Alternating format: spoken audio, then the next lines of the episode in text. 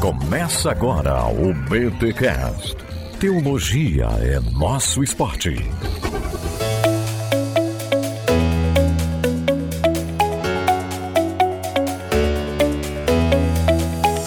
Muito bem, muito bem, muito bem. Começa mais um BT Cash de número 519. Eu sou Rodrigo Bibo e ainda preciso aprender a mensagem da cruz. Aqui é a Cíntia e será que realmente a gente ama a mensagem da cruz? Sim, eu amo a mensagem da cruz. Mentira! Até morrer eu a vou proclamar. Será? Essa é a clássica. gente, ó, ó, é, brincadeiras à parte, né? Com esse hino clássico de Santa Ceia. Na, na Assembleia de Deus era hino de Santa Ceia. Mas é que no off-top. Ah, na minha igreja é, também. No off-top a gente conversava sobre a seriedade da mensagem da cruz e será que a gente realmente vive e carrega a cruz? Enfim, é o tema que nós vamos conversar hoje aqui neste BTcast com base no livro A Crucificação Entendendo a Morte de Jesus Cristo da Fleming Rutledge. Livraço, gente, que a Thomas Nelson Brasil traz agora para nós. É, gente, é uma obra de referência quando o assunto é crucificação, é a obra magna dela. E olha só, ouve aí os recados paroquiais porque tem cupom de desconto com frete grátis para vocês, mas é só para quem ouve os recados paroquiais.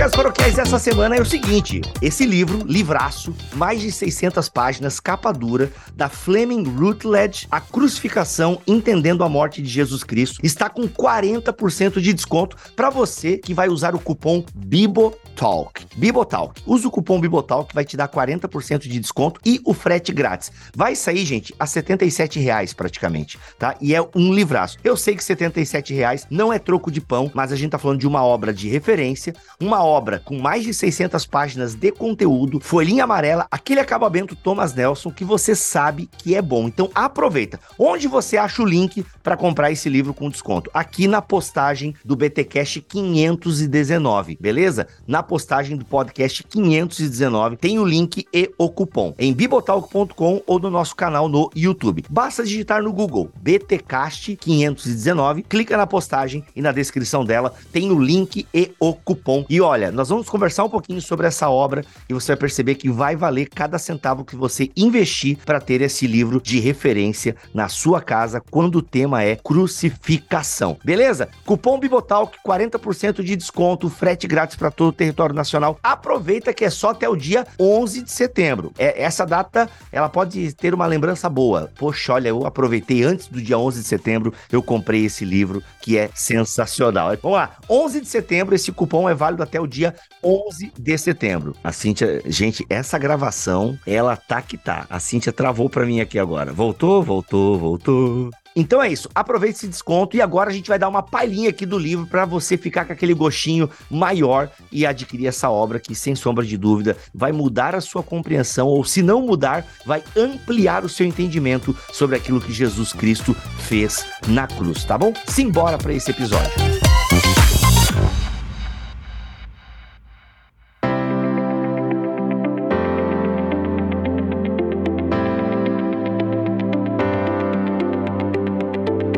Cíntia, essa autora, ela é nova para mim e até me surpreendeu que ela é nova para alguns amigos nossos, né, que são aí da área mais acadêmica e tal, mas ela é violenta no sentido de que ela manda super bem e eu sei que você já acompanhava, né, e foi uma das pessoas Sim, uhum. junto com o Supimpa, né, o nosso amigo Daniel Supimpa, que também já acompanha a autora, é Daniel Supimpa, né, eu só lembro o sobrenome dele. Sim, o Supimpão, sim, ele mesmo. Supimpa, né? Então foi celebrado essa tradução da Thomas Nelson, porque de fato essa aqui é a obra-prima dela, mas fala um pouquinho para nós aí quem que é a Fleming Rutledge, se é que assim se é que se fala assim sobre o nome dela. Aliás, a Thomas tá vindo com sobrenomes complicados ultimamente aí, mas vamos lá. É, não, tá certinho.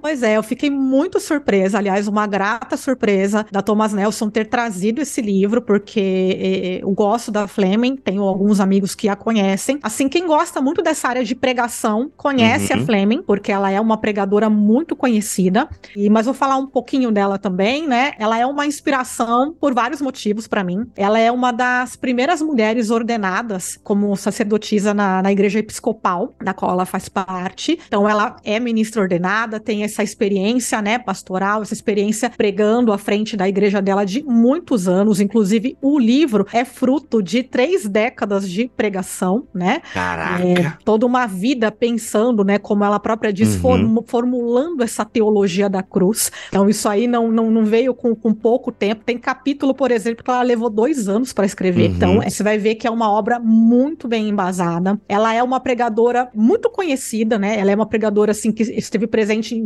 pregando em várias denominações, em vários seminários, principalmente nos Estados Unidos, Canadá e no Reino Unido. Ela é professora de pregadores. Nossa. E boa Uhum. parte dos livros dela são relacionados, assim, a, a transcrições mesmo de, de alguns dos seus sermões e relacionados ali dentro da, do calendário litúrgico. Então, ela tá com um lançamento ainda para esse ano ou para o início do ano que vem pela IVP, também nessa pegada do- de calendário litúrgico, que tem muito a ver com a tradição dela, que é uma tradição, né, mais litúrgica. Então, a gente percebe muito isso nela, como é uma coisa que eu gosto, então eu acompanho. Mas ela tem essa coisa de um academicismo forte e, ao mesmo tempo, uma marca da pregação dela é ser uma pregação totalmente contextualizada. É uma pregação que, real- que é relevante, que fala Uhum. as pessoas do, do nosso tempo, é biblicamente embasada, mas ela consegue trabalhar diversos assuntos do cotidiano, até mesmo questões mais eh, como questões de justiça social, tragédias, e tudo isso ela consegue trazer para as mensagens dela. Então ela, ela é muito conhecida nesse sentido também. Então, para mim, é, é muito, tô muito feliz. Uhum. Lendo o capítulo que nós separamos aqui para conversar, é, isso fica bem nítido, né? O, Sim. o, o que, que a cruz de Cristo tem a falar sobre a tragédia no mundo? Uhum, E isso uhum. é muito legal e é pesado até no sentido. E uma coisa que eu gostei do que eu li, obviamente que eu não li a obra inteira, mas olha, esse aqui vai entrar naquela minha lista, por- porque assim, eu não consigo ler todos os livros que gravamos nos BTcasts, né? Mas Uhum. esse aqui tá com certeza na lista que eu quero terminar, porque ela tem uma escrita fácil. Eu até, Uhum. é, o, o Gutierrez até comentou, às vezes sou até devocional. Sim. Por que que o Gutierrez falou isso? Porque é uma escrita fácil de entender. Ela não escreve o academiquez. Isso. Só que é o seguinte, você tá ali naquela linguagem fácil dela, mas quando você vê, você tá discutindo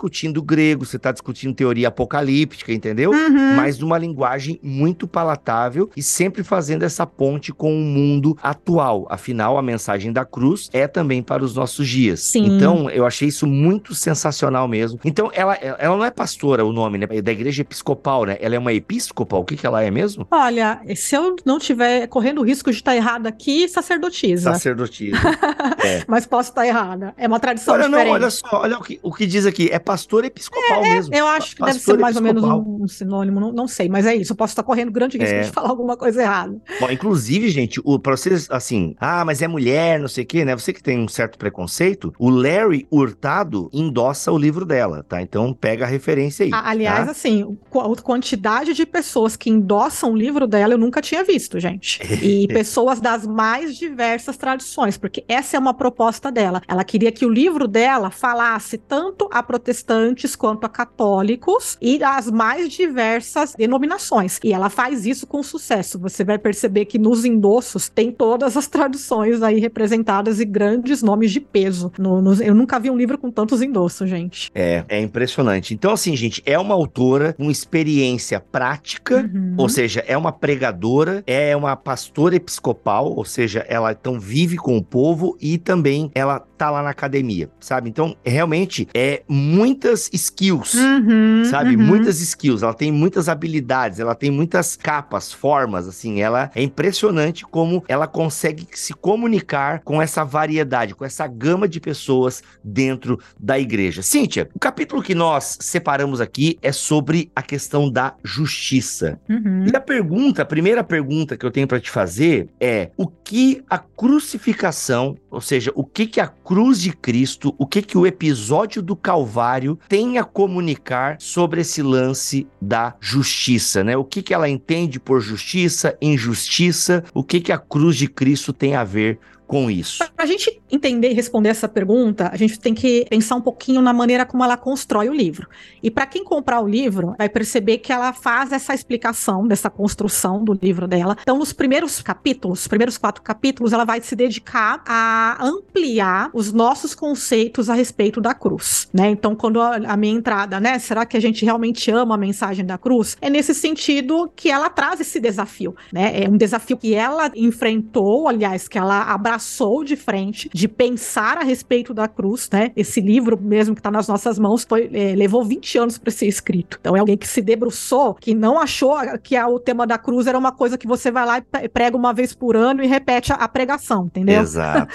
ela até fala, assim, te, desculpa te cortar, mas é o que eu lembro agora lendo a introdução, que ela inclusive, o que levou ela a se debruçar tanto em cima desse, desse livro e desse tema é justamente a ausência, né? Parece que no contexto dela, uhum. essa mensagem da cruz estava bem ausente e só localizada em algumas festividades e tal. Isso. E ela falava assim: olha, é um tema tão central que não pode estar restrito a festividades, né? É, não, na verdade, o que ela percebe é que vai havendo uma diminuição da centralidade da mensagem da cruz, em virtude de um destaque maior, por exemplo, para a mensagem da ressurreição. E a gente está muito acostumado a, a colocar. Eu sou uma pessoa que eu já falei isso várias vezes, que a ressurreição é o evento mais importante, e ela vai colocar a, a ressurreição como aquilo que legitima a crucificação, e ela coloca a crucificação como esse evento mais importante. Então ela vai falando, ela vai discorrendo e fazendo todo um diagnóstico do porquê que a mensagem da cruz acaba deixando de ser central. Isso ela fala dentro do contexto episcopal dela, mas a gente está falando de uma igreja litúrgica e igrejas não litúrgicas, eu acho que está menos central ainda, pelo menos vou falar pela minha experiência, e eu acho que essa mensagem da cruz, e depois que você pega o livro dela para você, né, considerar realmente, ela tá realmente empobrecida, ou no mínimo deixada bastante de lado aí nos nossos púlpitos, né? Uma vez que pra gente a cruz, a mensagem da cruz é basicamente, ah, Cristo morreu em meu lugar, Cristo morreu para perdoar os meus pecados. Tá, OK, isso faz parte, mas o que ela quer fazer nesses quatro primeiros capítulos é ampliar o nosso entendimento e ampliar o nosso vocabulário a respeito da crucificação. Por quê? Porque a mensagem da cruz, como ela mesma vai dizer, não é tão simples, não é tão auto-evidente. Para que ela faça sentido, para que ela nos molde, para que ela nos conduza a uma vida prática cristã, a uma espiritualidade, é, para que ela realmente molde a, a vida da igreja, a gente precisa compreender todos os aspectos do que estava envolvido ali na crucificação. Então, em primeiro lugar, ela vai ampliar realmente esse nosso entendimento. É, são capítulos bem desafiadores. E depois, mais para frente, mais pro final do livro, ela vai pegar aquilo que a gente chamaria, né? Tem até um BTcast que pode ajudar nesse entendimento, que é o das, das teorias da expiação. Então, ela vai trabalhar, mas ela não vai chamar de teorias, ela vai chamar de temas e que vão trabalhar aí nas duas linhas principais, que seria da expiação e do Christus Victor. Então, a metade final do livro, ela vai trabalhar com todos esses temas que ela identifica na Bíblia para tentar explicar, para tentar formar essas imagens de tudo aquilo que estava acontecendo na crucificação. Tudo isso que eu estou falando para dizer o quê? Que a crucificação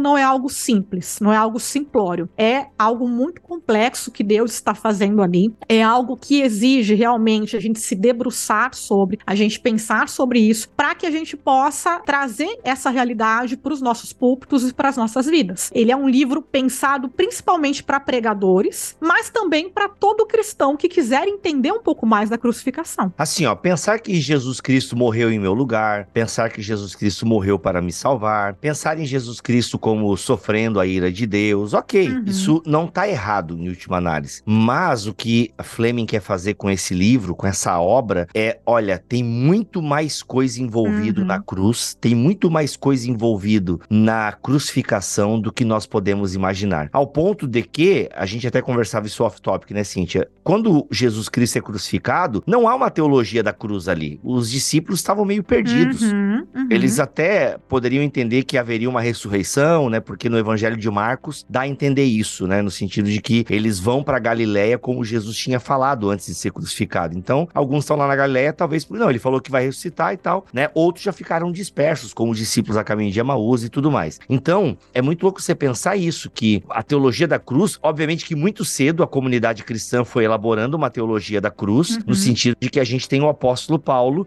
escrevendo, né, sobre Cristo e este uhum. crucificado. Então Sim. Paulo e Paulo escreve antes antes dos evangelhos. Uhum. Então, é, eu acho que é interessante a gente pensar isso, né? Que a cruz, o que aconteceu ali na a crucificação, ela num primeiro momento não foi tão entendida assim pelos discípulos. Ou talvez foi, não sei, no sentido daquele. Jesus passou quantos? 40 dias ali, né? Depois ascendeu aos céus. É, talvez ali Jesus deu uma teologia da cruz pra galera e foi a partir disso também que Paulo foi aprendendo. Mas tem esse lance de que essa preocupação de Paulo em fazer essa teologia da cruz já muito clara ali na igreja de Corinto, Uhum, né? Sim.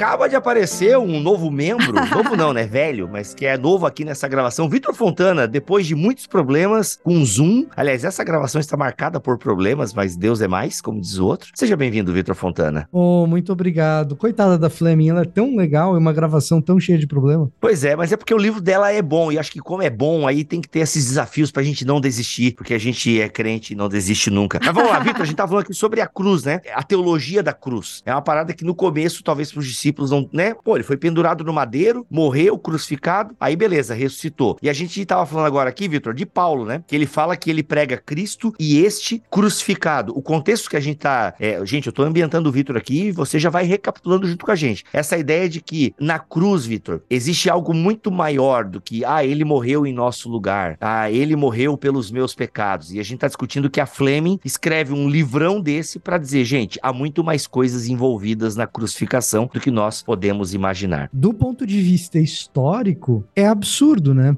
Porque a cruz, para qualquer um ali no primeiro século, representaria uma derrota, né? Uhum. Uhum. Então, como pode o Messias ser derrotado? Então, a cruz, assim, a cruz já é uma complicação porque ela começa com um absurdo. Ela começa com um problema epistêmico gigante. Uhum, uhum. Né? Essa compreensão, né? É, e essa inversão, que não é uma inversão fácil, de fazer com que as pessoas entenderem que na cruz houve vitória. Uhum. Não é uma coisa simples de se, de se convencer alguém no primeiro século, sabe? Uhum. Mas assim, vamos lá, a gente foge um pouquinho, mas acho que é um tema muito legal. Ao mesmo tempo que é muito difícil, convenceu, porque a gente tem já os discípulos encarando a ressurreição, deu essa turbinada na galera, né? No sentido, Não, mano. se não tivesse, se não tivesse ressurreição, não tinha como ter É, convencido. exato. Mas o ponto é que, assim, a ressurreição é o ponto de partida da ressignificação de um instrumento de vergonha, entendeu? Uhum. Por isso que para Fleming a crucificação ela é mais central, né? Aliás, e para Paulo, né? Ele prega Cristo e este crucificado, né? Ele vai deixar isso claro na sua carta. Sim. Cara, sensacional, sensacional. Mas vamos lá. Aí a gente escolheu o tema da. Você tava fazendo essa caminhada, Cíntia, que pra gente entender o que, que a crucificação tem a ver com justiça, a gente tava fazendo uma caminhada. Eu acho legal tu continuar nessa toada que tava indo, tava indo massa. Sim, então, como a gente estava conversando, a, a Fleming ela tenta ampliar realmente o nosso entendimento sobre. E nesse capítulo que a gente selecionou, que é o capítulo sobre justiça, ela vai fazer a gente pensar um pouquinho, né? E, aqui já deixando claro que ela tem mais ou menos baseada aí na fala do Vitor, né? Nessa questão da, da reversão, da vitória, que são temas da teologia apocalíptica, da qual ela é, ela é dessa escola, ela, ela não- deixa isso muito claro, e ela vai trabalhar Pausa, pausa, pausa, pausa. Vamos explicar um pouquinho o que que é teologia apocalíptica, Cíntia? Eu acho que é legal. Quem ouve o BTcast talvez vai se localiza melhor. Mas aí deixa, Mas eu acho deixa, deixa meu professor de teologia Paulino explicar, né? Ah, quem que é o professor de teologia paulina? É o Vitor Fontana. Alô, você. Alunos de pós-graduação lá do Jonathan Edwards agora estão com essa de ficar me chamando de professor. Não, mas é, é mentira? Não, é, não é. a gente- eu só trago verdades. É, bom, existem alguns teólogos que olham para o Novo Testamento com um olhar de uma predominância de um início de uma nova era, da ideia de um início de uma nova era. E a isso geralmente se chama de uma teologia apocalíptica. Isso acaba que tem um pouco mais de relevância em estudos do Novo Testamento na teologia paulina, mas na real é um olhar pro Novo Testamento de maneira geral. Qual que é a ideia de uma teologia apocalíptica, né? Porque talvez justamente para quem não tá tão habituado com, com a discussão teológica, talvez talvez falar em uma teologia apocalíptica, a pessoa pense, poxa, eu penso no livro de Apocalipse, não no Novo Testamento, né? A ideia é pensar em Jesus nos evangelhos e principalmente em Paulo como figuras que introduziam uma era escatológica no tempo presente. Então, o evento cruz, na verdade, o evento encarnação em alguma medida, mas principalmente o evento cruz, ele inaugura a chegada de um novo tempo, do tempo futuro invadindo o presente. Total, é isso aí, teologia do livro de Apocalipse. Uhum. E isso ganha bastante tração no século XX, a partir do famoso Albert Schweitzer, final do século XIX, começo do século XX. Isso ganha bastante tração a partir do Albert Schweitzer, mas vai ter um monte de outros proponentes. O Oscar Kuhlman é um cara que enxerga o Novo Testamento de maneira bastante apocalíptica. O Tom Wright é um cara que, em alguma medida, vê o Novo Testamento também como um desenvolvimento bastante apocalíptico. Uhum. E que, na verdade, você vai ter jeitos mais conservadores e menos conservadores de entender esse apocaliptismo que está ali no Novo Testamento. Então você vai ter Paul Achtemeyer, você vai ter Jean-Louis Martin, num lado talvez um pouco menos conservador, fazendo isso, mas um belíssimo exemplo de enxergar o Novo Testamento como essa introdução de uma nova era dentro do tempo presente, de um viés bastante evangelical e conservador, é a teologia do Novo Testamento do George Eldon Ladd. Se você já lidou com aquela teologia do Novo Testamento do George Eldon Ladd, o que, que ele está fazendo ali? A maior discussão do Ladd em toda a teologia do Novo Testamento ali, dele é a ideia de reino. Ele é um teólogo do reino por excelência. E o que, que ele está propondo com a ideia de reino? Que o evento Jesus inaugura uma era escatológica na qual a gente já vive. Existia a percepção de que quando o Messias chegasse, tudo isso tem a ver com expectativa messiânica. Existia a percepção de que quando o Messias chegasse, Israel dominaria, seria a nação dominante. E quem defende uma interpretação apocalíptica de, do Novo Testamento vai dizer sim, é exatamente isso que acontece. Só não é o domínio do Israel como os israelitas achavam que seriam, e só não é o tipo de domínio que o judaísmo do Segundo Templo imaginava que seria. Então imaginava-se uma era final final, apocalíptica, escatológica, em que Israel dominaria todos os povos. Essa era a imaginação. E essa é uma imaginação apocalíptica que surge no período intertestamentário. E eu não estou usando aqui a expressão imaginação apocalíptica de modo não intencional. Eu estou fazendo menção a uma expressão que ficou popularizada pelo John J. Collins, talvez seja o melhor ponto de referência para se falar a esse respeito. Qual que é a situação? A situação é que existia uma imaginação apocalíptica que funciona da seguinte maneira: quando você tem um rei que é da sua religião e ele está descumprindo a religião e por isso desagradando a Deus, o que, que você faz? Você mete o dedo na cara desse Deus. E o nome disso é profecia. Desse, rei, desse rei. Desse rei, desculpa. É, tem gente botando o dedo na cara de Deus ultimamente, mas é no caso aí é do rei. É. No caso aí é do rei. Não, você bota, você vai lá botar o dedo na cara desse rei e isso é profecia. E isso é imaginação profética. Quando você não tem um rei que é do seu povo, que é da sua religião, o que, que sobra? Cara, sobra você imaginar como Deus resolve essa situação que você tem outro povo dominando ali, para lidar com esse rei de um outro povo que sequer teme o verdadeiro Deus. Essa imaginação é a imaginação da chegada de uma nova era em que Deus finalmente intervém de maneira definitiva. Essa imaginação é uma imaginação apocalíptica, não mais profética, mas uma imaginação apocalíptica. O que que Paulo inicialmente e depois os outros cristãos do primeiro século vão dizer? Essa intervenção se iniciou com o evento Jesus. Então, em vez de eu pensar no evento Jesus a partir de um prisma soteriológico, ou seja, o que Jesus veio fazer como salvação de indivíduos, eu vou pensar em o que Jesus veio fazer a respeito de um mundo perdido. Agora, isso não significa que uma interpretação apocalíptica de, do Novo Testamento ignore as discussões soteriológicas, mas existe um deslocamento de centralidade, ou seja, a perspectiva a partir da qual a gente vai olhar para Jesus não é mais a perspectiva da salvação individual, mas daquilo que Jesus faz na criação a partir do momento que ele é introduzido como Messias. Exato. Muito legal isso aí. A restauração de Israel, a restauração de todas as coisas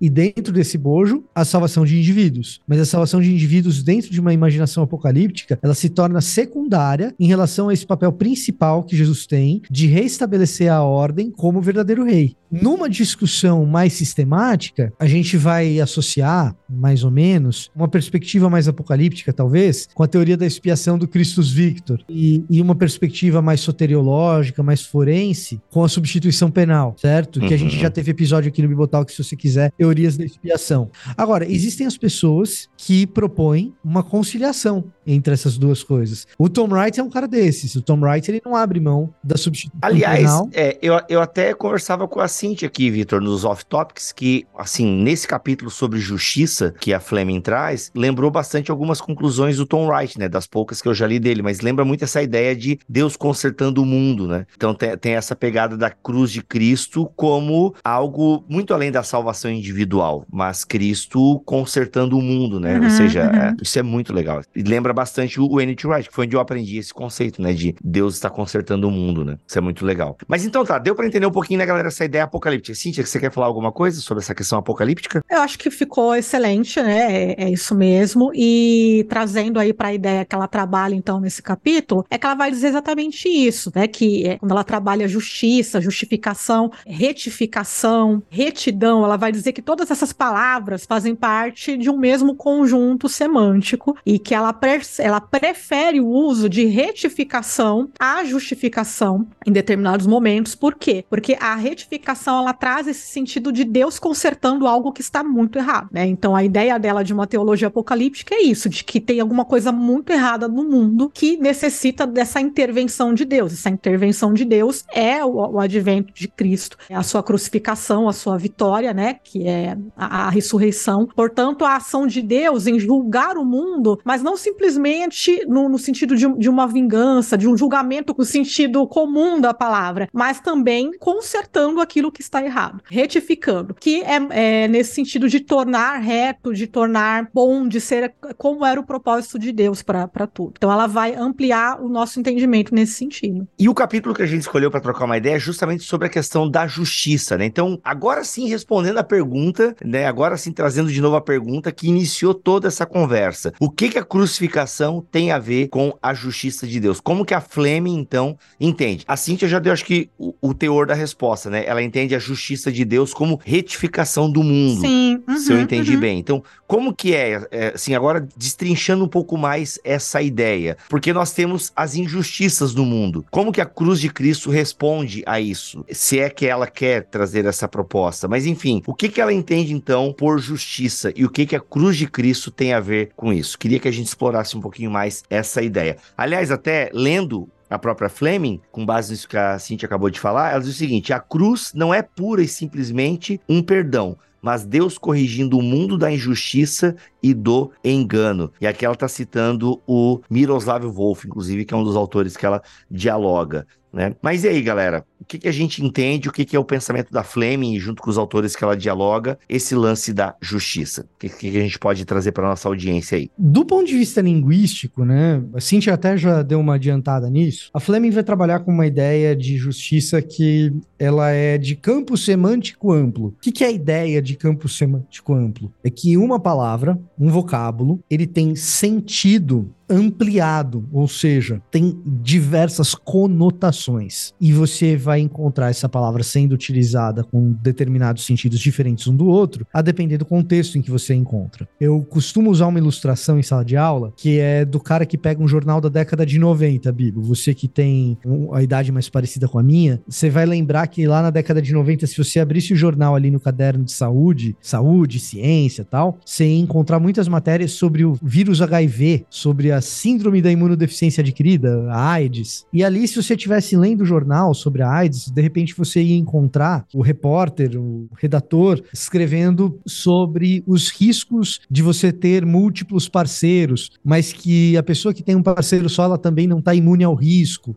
Né? Então você tem essa linguagem dos parceiros aí, né? E aí, obviamente, está falando dos parceiros sexuais. Se você fechar essa, esse caderno e pular para o caderno de esportes, era bem possível que você encontrasse uma manchete mais ou menos assim: Romário desmente briga com Edmundo. E aí você vai ler ali a matéria do Romário falando: não, isso aí é tudo intriga da, da imprensa. O, o, Edmundo é meu, o Edmundo não é meu amigo, Edmundo é meu parceiro. Parceiro, parceiro. E aí uma pessoa desavisada que não entende que uma palavra, uma mesma palavra, ela pode significar várias coisas a depender do seu contexto, ou seja, que uma mesma palavra tem um campo semântico e ele pode ser mais restrito ou mais amplo a depender da palavra, poderia pensar que o Edmundo e o Romário têm um caso.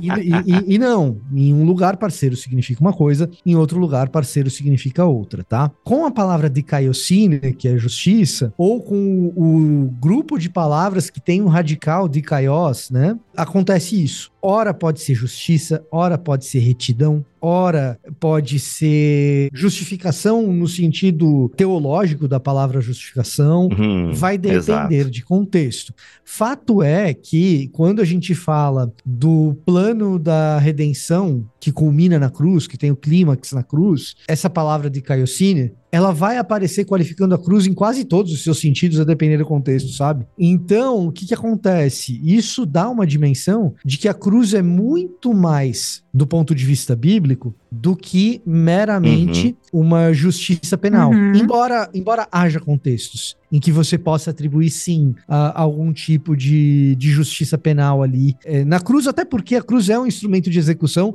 dentro de um processo penal no sistema romano, tá? Então existem ali alguns contextos em que sim, de Caiocine vai é, significar justiça num sentido que a gente está mais habituado, que é o penal. Mas não é só isso. Então você pode pensar assim em justiça às pessoas ou grupos que foram injustiçados ao longo do tempo. Você pode sim pensar em Dicaiocine como, como retidão moral, inclusive. Então é um campo semântico amplo. Quando a gente fala de justiça no sentido da crucificação, a gente está falando de algo extremamente abrangente. Eu acho que é, é isso que a Fleming tenta mostrar, né? Como eu disse, tem, né, o tempo todo, esses quatro primeiros episódios, ela tá ampliando aí o, no, o nosso repertório para a gente pensar um pouquinho mais a respeito da crucificação. E ela acaba trazendo um pouco essas questões da, das injustiças, né? Para a gente pensar um pouquinho a respeito das injustiças. E ela vai trazer algum, alguns exemplos. Ela fala, por exemplo, lá da, do Desmond Tutu na África do Sul. Então, ela vai trazer esse exemplo para a gente pensar um pouquinho a respeito de perdão, a respeito de injustiças, para a gente conseguir entender um pouco mais tudo aquilo que estava acontecendo na cruz dentro dessa teologia que realmente que ela constrói para gente.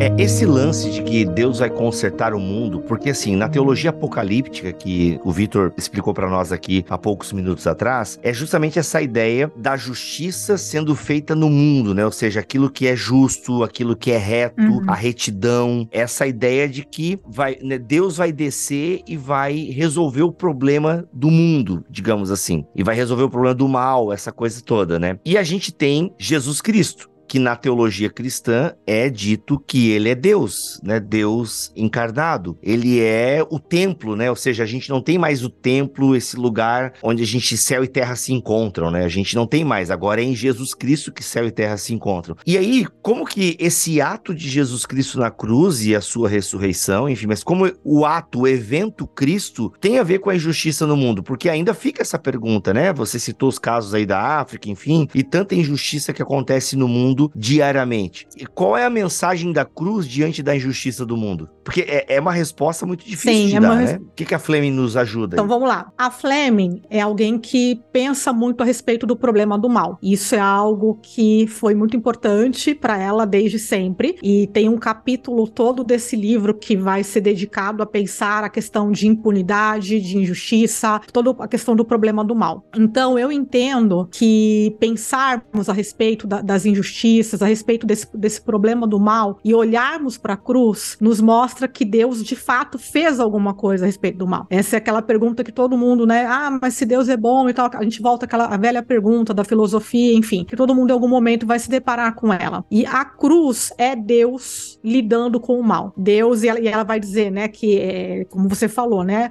Filho estava ali presente, mas Deus estava ali presente. Então, é, é uma obra do, do Deus na, na trindade realmente agindo e entrando no mundo e resolvendo o problema do mal no mundo. Então, a, a cruz a gente tem que olhar é, nesse sentido. A, a injustiça ela existe, ela ainda existe, mas Deus já resolveu o problema da injustiça de uma vez por todas. Mais ou menos aquilo que o Vitor falou da, das eras, né? A gente tem um, um, reino, já ou ainda não, que é a linguagem do, do LED, né? Então, a igreja precisa pensar a respeito da, da, da justiça, das injustiças, porque a igreja precisa refletir isso de alguma forma. É isso que a Fleming quer transmitir pra gente. A gente precisa pensar a respeito das injustiças e a igreja precisa fazer algo a respeito das injustiças. Não sei se ficou claro, mas eu entendo que essa é a mensagem que ela tenta passar pra gente também. Eu voto com, com a relatora, Vossa Excelência. muito bom, muito bom. Ô, gente, esse lance da ira de Deus, né? É, se fala bastante sobre a ira de Deus, esse lance de estar tá ali na cruz também, a ira dele, sendo. Tem esse lance ali da sendo aplacada e tal. Como é que a Fleming vê a ira de Deus dentro desse contexto todo aí que você vinha falando aí, Cintia? Eu quero até ler uma frase dela que ela vai dizer o seguinte: que a ira de Deus, que desempenha um papel tão grandioso no Antigo e no Novo Testamento, pode ser aceita porque vem embrulhada na misericórdia de Deus. Então, para Fleming, o que ela quer mostrar pra gente é que essa ira não é simplesmente para trazer juízo no sentido de trazer uma vingança, uma punição pelo mal, mas ela também vem para corrigir, para consertar o mal. Então, a ideia de consertar esse mundo que tá muito errado. Uhum, então, essa uhum. ira de Deus, ela tem esse sentido. E vou ler outra partezinha aqui também que diz o seguinte: a ira de Deus recai sobre o próprio Deus, uhum. a partir da própria escolha de Deus, a partir do próprio amor de Deus. A conexão de justiça pode não estar clara àqueles que estão acostumados ao privilégio, uhum. mas para os cristãos oprimidos e sofredores dos lugares atribulados da terra, não há necessidade de elucidação. Deus em Cristo, na cruz, tornou-se um com aqueles que são desprezados e rejeitados no mundo. Nenhum outro método de execução que o mundo já conheceu poderia ter estabelecido isso de forma tão conclusiva. Caraca, pesado, hein? É, eu acho que assim, não são palavras da Fleming, são minhas, tá? eu acho que capta bem o espírito não só desse capítulo, mas do livro todo da Fleming, que é o seguinte: Deus odeia o pecado porque ele ama a sua própria glória, mas também porque ele ama o ser humano. Então, se a gente não encontrar na ira de Deus uma certa prova de amor, a gente está olhando para a ira de Deus só por um determinado ângulo enviesado. Vou explicar melhor o que eu tô querendo dizer. Deus odeia o pecado porque ele te ama, não porque o pecado te ama, porque Deus te ama. Deus te ama portanto, ele odeia o pecado. Se o pecado ele te prejudica, se o pecado leva você a morte, e Deus te ama, ele vai odiar esse pecado que tá te prejudicando, ele vai odiar esse pecado que tá te matando. Em última análise, um Deus irado é também um Deus amoroso, um Deus que odeia, mas odeia porque ama. Então, de maneira mais banal que eu puder dizer assim, para ilustrar isso, uma pessoa que eu liderava me perguntou se era pecado fumar. E, ah, se fumar cigarro é pecado? Eu perguntei, pô, é com isso que você tá preocupado? Deixa eu falar um negócio para você, cara fumar é burrice, vai te fazer mal. E é por isso que Deus não gosta. Entendeu? É, essa é a situação. Então, assim, aquilo que prejudica a criação, aquilo que macula a criação, a qual Deus ama e, e fez com amor, Deus vai detestar. Então, a ideia de um Deus irado não é a ideia de um Deus que está mandando um meteoro para destruir a Terra, gente. A ideia de um Deus irado é de um Deus profundamente incomodado com o fato de que o ser humano comete crueldades que maculam a criação que ele ama, incluído aí o próprio ser humano. Por isso que esse lance até de lutar por justiça, a gente pode até cair num erro aí, né? No sentido de que ser uma luta por nós mesmos e tal. Até falar alguma coisa assim, pelo que eu me lembro bem. Então, é bem complexo isso mesmo. Olha só, vou ler aqui o que ela diz o seguinte: há um grande desafio aqui. Sempre que assumimos a causa da justiça, podemos facilmente ser levados a uma ideia exagerada de nós mesmos e de nosso trabalho. Olha só. Para compreendermos a radicalidade do evangelho, é necessário percebermos que Deus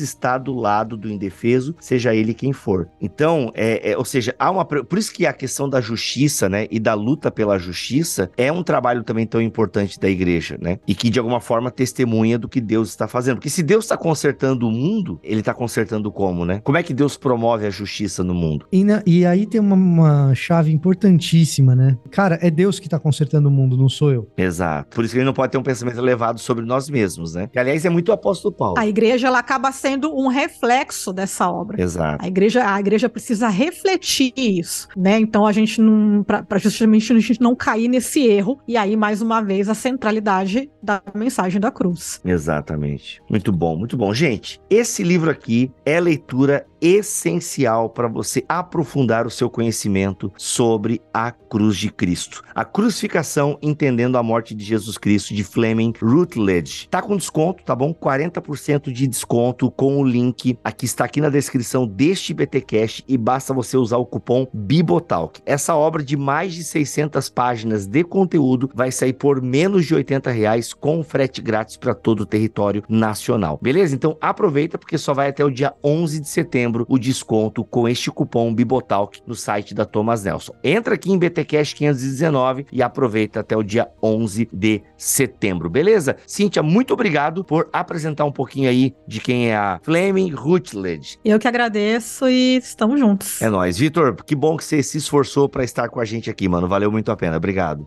Deu uma dor de cabecinha, mas, mas valeu, gente. Desculpa o atraso e toda a dor de cabeça que eu dei para vocês. Não, aí. a gente tava aqui conversando, a gente tava aqui matutando as ideias, foi muito bom. Chegou, chegou na hora. Você é tipo o mago, tipo Gandalf. Não se atrasa. Chega, chega quem no horário. Quem dera, quem dera, viu?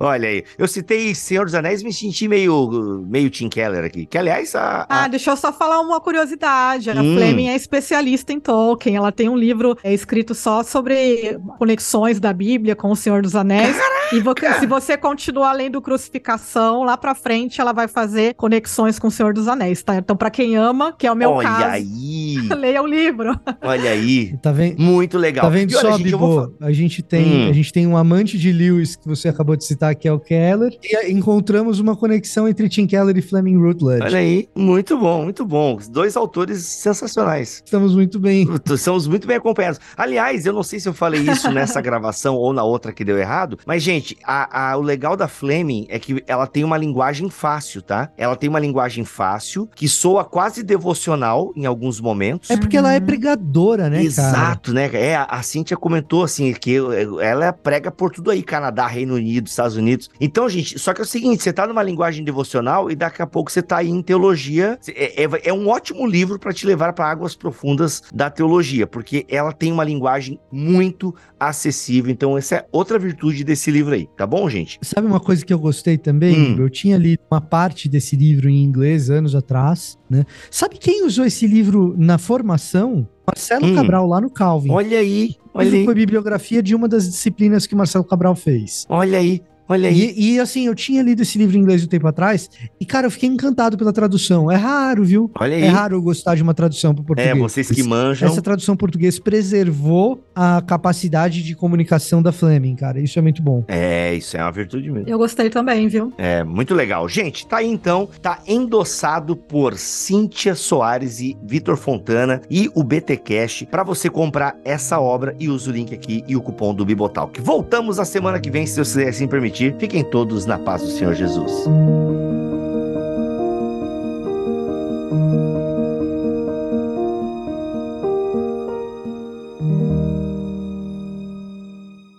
Este podcast foi editado por Bibotalk Produções.